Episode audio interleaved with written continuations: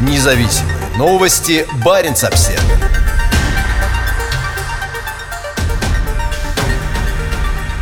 В снежной деревне в Кировске есть ледяная модель авианосца – Авианосец «Адмирал Кузнецов» – главная достопримечательность снежного лабиринта в Кировске на Кольском полуострове. Несмотря на пандемию коронавируса, в снежной деревне в Кировске этой зимой многолюдно. Но это не многочисленные азиатские туристы. Ограничения на поездки в другие страны побуждают россиян ехать на север, чтобы отпраздновать там Новый год и православное Рождество. Все начиналось с нескольких снежных скульптур, но уже в 2012 году площадка в районе горно-промышленного и лыжного города у подножия Хибинских гор была признана крупнейшим снежным парком России. На площади в 2500 квадратных метров разместилось 25 снежных залов с ледяными скульптурами и барельефами из снега. Снаружи установлены эффектные снежные композиции, большая часть которых посвящена северу. Тематика и барельефы на стенах каждый год меняются. В этом году одна из частей снежного лабиринта посвящена Северному флоту. Адмирал Кузнецов – единственный российский авианосец. Он входит в состав Северного флота, но по большей части стоит в порту Мурманска.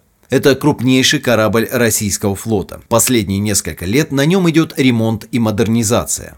На барельефах изображены две атомные подводные лодки – атомный крейсер «Петр Великий» и ракетный крейсер проекта 1164 «Атлант». Кировская снежная деревня – не первое место, где выставляется авианосец изо льда. В 2018 году на международной выставке снежных скульптур в Шэньяне была построена гораздо более крупная модель китайского авианосца Ляонина. Он был заложен в 1985 году для советского ВМФ под названием «Рига», но с распадом Советского Союза строительство прекратилось. В 1998 году Украина продала корпус корабля Китаю. Впоследствии его перестроили для ВМС Народно-освободительной армии Китая. Этой зимой в парке Сталина в Харбине, недалеко от китайско-российской границы, из снега построили еще более крупную модель Ляонина. Скульптура длиной 50 и шириной 10 метров создана для Харбинского международного фестиваля льда и снега, где также выставлены снежные модели и других китайских военных кораблей.